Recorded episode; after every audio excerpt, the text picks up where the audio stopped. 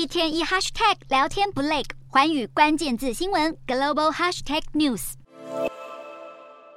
身为中国电商龙头企业的阿里巴巴集团，近几年在中国政府强力监管下，股价及获利等都备受打击。随着国内经济情势更形恶化，北京方对大型名气释出最新讯号。《华尔街日报》报道指出，中国官方虽然声称不再对大型名气进行大规模监管，事实上却转而利用另一种较为低调且不需花费大笔资金的方式，变相操控部分民营企业。《华尔街日报》报道就指出，中国网络监管机构近期买入了阿里巴巴旗下数位媒体子公司百分之一的股份，而这看似微小的持股比例，却能让中国政府对这间公司的董事席次、投票权以及商业决策等带来巨大影响力。打着鼓励支持名气的名号，实则利用黄金股默默的监管这些公司。不只是电商龙头阿里巴巴，不少可能对中国政府造成舆论挑战的企业，例如新闻媒体以及社交平台营运商，都成为了中方投资黄金股的对象。包含腾讯及微博，还有在香港上市的快手科技，都是中国持有官股的数位媒体公司。而中国政府与名气的界限越来越模糊，也成为不少海外投资者在投资中企时需要谨慎考量的关键因子。